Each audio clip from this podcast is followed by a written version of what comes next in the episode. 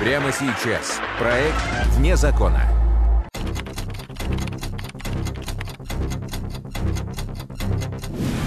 Самые громкие преступления. Самые запутанные и интересные детективные истории России. Он безжалостно застрелил семерых, в том числе двоих женщин. Страшное преступление неизвестный совершает при детях, то есть стреляет и при ребенке стреляет повторно. Чтобы найти преступника, были задействованы новейшие технологии. Они были подвергнуты э, активации памяти с использованием э, гипнорепродуктора. Что стало ключом к разгадке? Оказалось, что таких фонариков не очень много в Соликамске. Вот, была завезена кон- конкретно одна партия. В программе «Вне закона». Профессионал.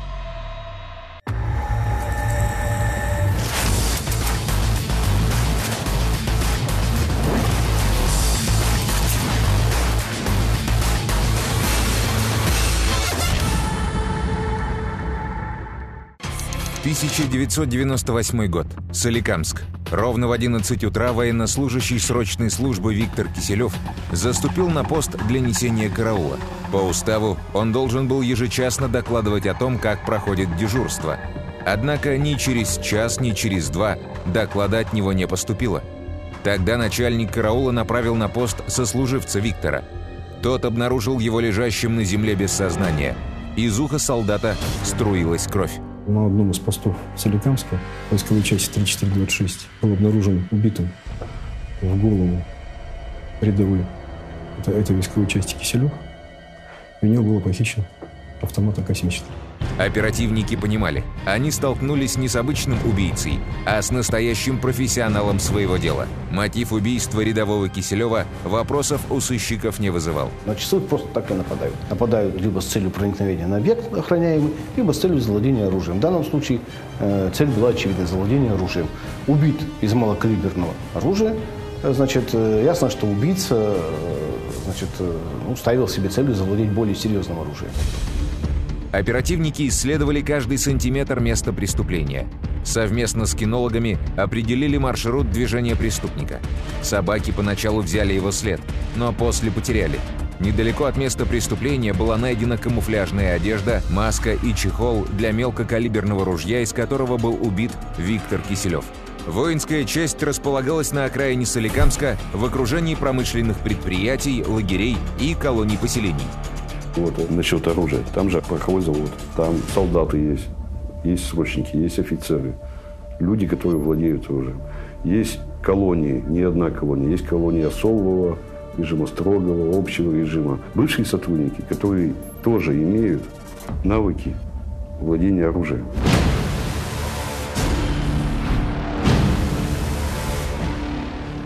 Сыщикам предстояло отработать сотни людей, собрать их характеристики, проверить алиби, пообщаться с их коллегами, родственниками, друзьями. Афганистан, Чечня, сколько это лиц служило, сотрудники милиции, люди, которые уже гражданские, то есть которые умеют пользоваться оружием.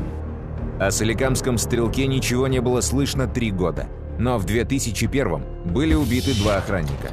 Сначала охранник универсальной городской базы Александр Федосеев. Затем охранник Соликамского магниевого завода Николай Миронов.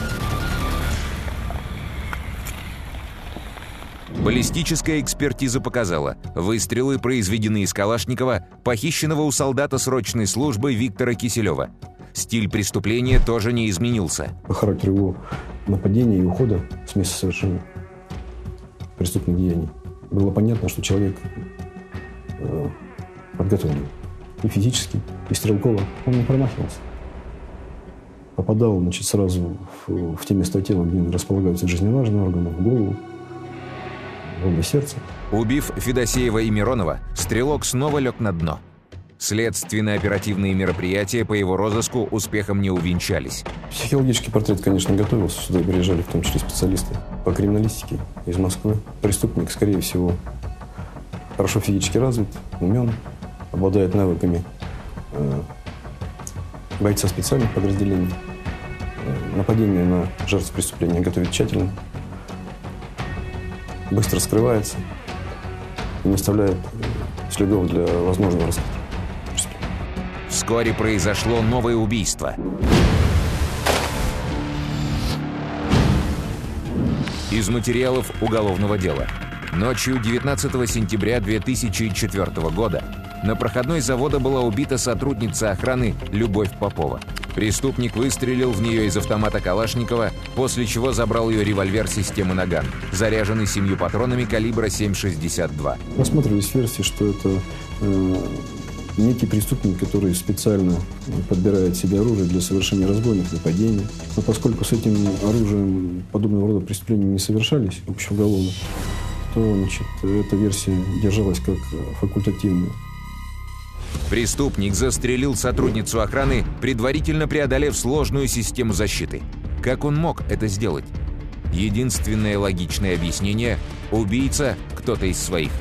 Сыщики немедленно запросили списки всех сотрудников завода и стали их тщательно проверять. Убийства в городе тем временем продолжались. Очередной жертвой стрелка стала молодая жительница Соликамска Юлия Тюхтина – Морозным декабрьским вечером она вела дочь на танцы. Сзади к ней подошел неизвестный и произвел два выстрела. Первый в сердце, второй в голову. Страшное преступление тоже, как бы, так скажем, час пик, когда все мамы идут с детьми в дворец спорта там, культурный. И неизвестный совершает при детях, стреляет и при ребенке стреляет повторно. Дикое убийство шокировало весь город. Оно как бы знаковое да, в этой серии. Потому что до этого он совершил убийство, понятно, с целью завладения оружием. Но когда он совершил убийство э, женщины, причем на глазах ребенка, да, немотивированное совершенно, вот, и никак не вписывающееся в ту серию, которая э, у нас уже была. Никакого отношения к оружию Юля не имела. Она была обычной жительницей Соликамска, разведена, воспитывала дочь. Но выводы баллистической экспертизы доказывали. Молодую маму убили из пистолета Макарова, похищенного ранее. После убийства, всколыхнувшего весь город, убийца вновь залег на дно. А год спустя в одну из дежурных частей Соликамска позвонила местная жительница. Она смотрела в окно в ожидании супруга и заметила что-то странное – пожилая женщина, она ждала своего мужа домой и увидела, что некий человек пытается проникнуть в магазин. Она позвонила в милицию. На вызов приехал Анатолий Матвеев и его напарник. Вышли из машины, да, убедились, что на самом деле ходит мужчина, заглядывает в окна. Впоследствии он нас заметил и начал от нас убегать. Мы начали преследование. То есть, ну, человек бежал легко довольно, как бы видно, что человек был подготовлен. Мы, соответственно, бежали в касках, бронежилетах с автоматами. Преследование длилось довольно долго. В итоге сотрудникам вневедомственной охраны удалось догнать и сбить с ног убегавшего. Я стал доставать наручники из кобуры для наручников. Данный неизвестный мужчина стал в борцовскую стойку, портер, так скажем. То есть пытались у него руки обратно завести за спину. Видно, что человек был подготовлен. То есть руки мы не, не могли вывести обратно, в обратное положение. После чего я увидел э, в правой руке данного гражданина пистолет. Я отчетливо видел, что это был пистолет Макарова. В следующий момент преступник, лежа на земле, с заведенными за спину руками, открыл огонь и ранил сотрудника охраны. После короткой перестрелки преступник бросился бежать. Матвеев с напарником сообщили по рации дежурному о случившемся. Вызвали подмогу. На место происшествия прибыла следственная бригада. Он, скорее всего, устроил на нас засаду. Думал, что мы приедем, а он нас просто расстреляет впоследствии.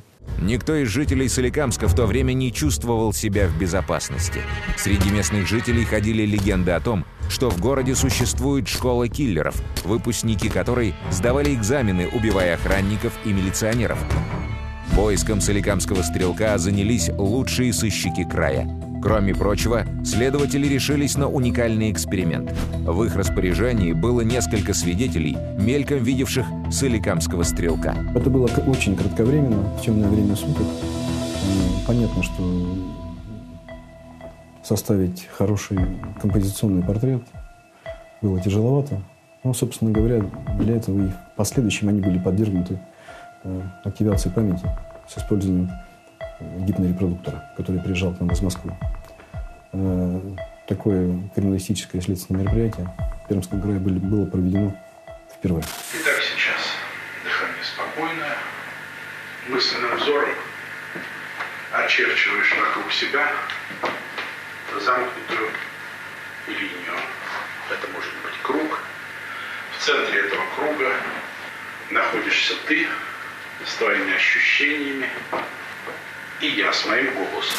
Если совсем э, говорить э, обывательским языком, э, дается э, некую, некая установка опрашиваемому о том, что через определенный период времени значит, э, в его памяти будут восстановлены интересующие нас события. У нас было четыре человека, которых мы подвергали этому исследованию. Одним из этих четырех был сотрудник вневедомственной охраны Анатолий Матвеев, который приезжал по звонку о попытке проникновения в магазин. Это что-то типа э, гипноза. То есть приходишь, притупленный свет, тебя расслабляют, там, ты попил чай расслабляющий, грубо говоря, сидишь в кресле, чтобы тебе было удобно. Э, тебя, как, скажем так, вводят в транс и задают тебе вопросы. Вот такая была процедура. То есть, ну, в принципе, она кажется вроде бы недолгой, но по времени прошло минут 40. Окажется, ну, минут 5-10 разговаривали. В итоге специалистам удалось восстановить в памяти Анатолия Матвеева и других свидетелей портрет соликамского стрелка. Тем временем в городе произошло новое ЧП – крупный пожар. Старое здание завода управления вдруг загорелось ему, да? И под крышей был тайник, да? где после тушения и был этот автомат обнаружен. Там деталей некоторых не было у этого автомата, в том числе приклада. А, Вот. А, ну, он там горел, конечно, там, но тем не менее он послужил уликой. Найденный автомат отправили на экспертизу и установили – это Калашников, некогда принадлежавший рядовому Виктору Киселеву. Именно из него в Соликамске были убиты пять человек. Там были еще, после разбора пожарища, э, рядом с этим автоматом разные предметы обнаружены. Обгорелая ткань, м, обгорелая прорезиненная ткань, э, скобы, э, шайбы, карабин. Мы провели экспертизу по этим остаткам и выяснили, что это составляющие пояса пожарного спасателя. Все это время сыщики проверяли местных мужчин, прошедших серьезную боевую подготовку. Они пристально изучали личные дела воинов, служивших в горячих точках, бойцов спецподразделений. Но до момента обнаружения тайника никому не приходило в голову проверить сотрудников МЧС. Круг сузился. Вот начали отрабатывать уже людей, которые имеют отношение к пожарной части. А там же тоже при колониях тоже есть пожарные части. То есть не одна пожарная часть в городе Соликамск. Начали уже ну, как бы отрабатывать э, сотрудников пожарных частей. Вновь и вновь изучая вещдоки, обнаруженные на местах преступлений, маски, камуфлированную одежду, плоскогубцы, отвертки, следователи Следственного комитета обратили внимание на необычный карманный фонарик. Убийца выронил его на месте убийства Юлии Тюхтиной. Оказалось, что таких фонариков не очень много в Соликамске.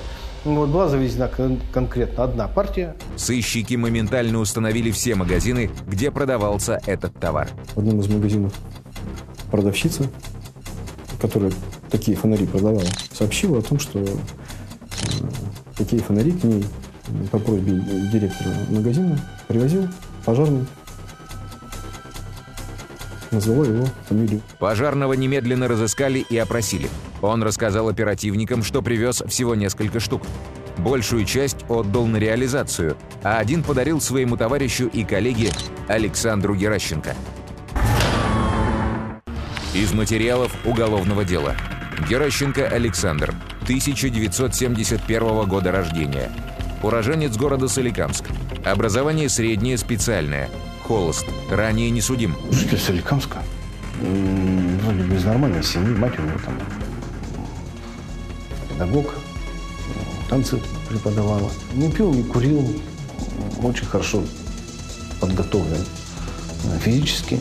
Занимался легкой атлетикой. Во всех соревнованиях принимал участие, там, призер. Геращенко на роль соликамского стрелка никак не подходил.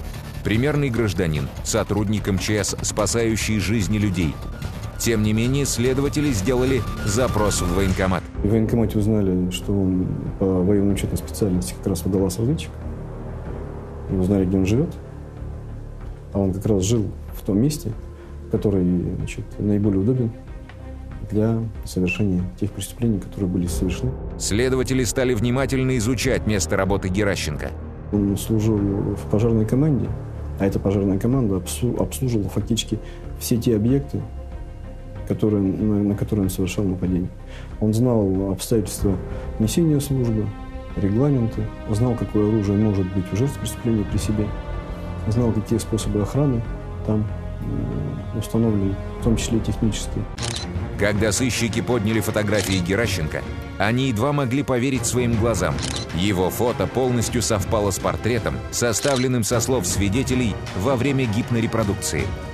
За Геращенко установили круглосуточное наблюдение. Но бывший морской спецназовец почуял слежку. Он только мог догадываться, но он нас не видел. Ни нас, ни наших сотрудников. Вот. Менял внешность, менял облик, э, бегал очень большие расстояния, ходил, чтобы даже в свое время купил билеты, чтобы проверить нас, чтобы проверить, а сам не поехал. Геращенко разработал план по отходу, написал рапорт об увольнении со службы, купил, а затем тут же сдал авиабилет из Соликамска. Затем купил железнодорожный билет, но уже не из Соликамска, а с соседней станции, до которой решил дойти пешком через лес. Мы уже накануне приняли решение его задержания так или иначе. Единственный вопрос э, у нас был, будет ли у него при себе оружие. Э, был тщательно проинструктирован состав э, СОБРа, который его задерживал, о том, что это опасный человек.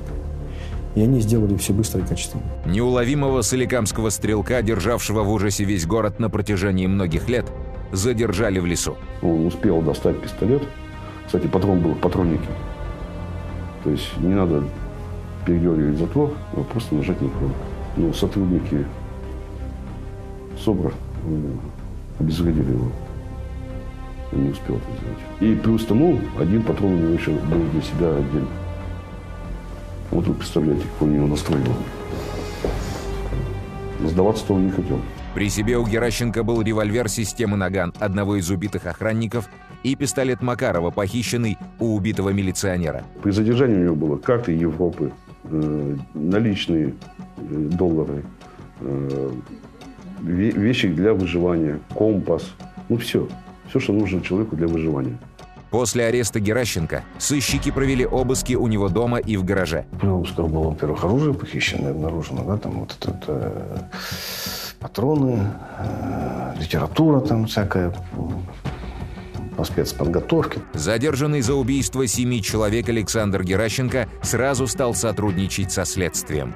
На первом же допросе он рассказал, зачем убивал все эти годы. Настоящий мужчина должен не только уметь пользоваться огнестрельным оружием, но и иметь его при себе. Время тревожное. Я должен защищать либо себя, либо свою семью. А поскольку законным способом я такое оружие приобрести не могу, я избираю наиболее простой способ. Пусть даже преступный. Я заберу у тех, кто носит его законно. Оружие Александр Геращенко любил больше, чем людей, поэтому с легкостью отбирал жизни у тех, кто владел им по служебной необходимости. Лишь одна жертва не укладывалась в его серию убийств – Юлия Тюхтина. Мотивом убийства Тюхтиной, ну это уже с его слов, э, были, была личная неприязнь. В каких-то годах, еще до 2005 года, они познакомились с ней, он ей симпатизировал, пытался с ней какие-то приятельские отношения завязать. Она ему взаимностью не ответила. А девушка была с характером и сделала это достаточно резко. Он это не простит. Обвинительный материал по делу Александра Геращенко составил 23 тома. Жертвами соликамского стрелка стали 7 человек. Из них две женщины. В своих преступлениях, как минимум формально, Геращенко раскаялся. Я думаю, что он э, намеревался все же через, так сказать, свое признание и э, раскаяние избежать э, самого сурового наказания. Но суд решил по-иному и решил справедливо. После нескольких месяцев слушаний Пермский краевой суд приговорил Александра Геращенко к пожизненному лишению свободы с отбыванием наказания в колонии особого режима. Верховный суд Российской Федерации оставил приговор Пермского краевого суда без изменений.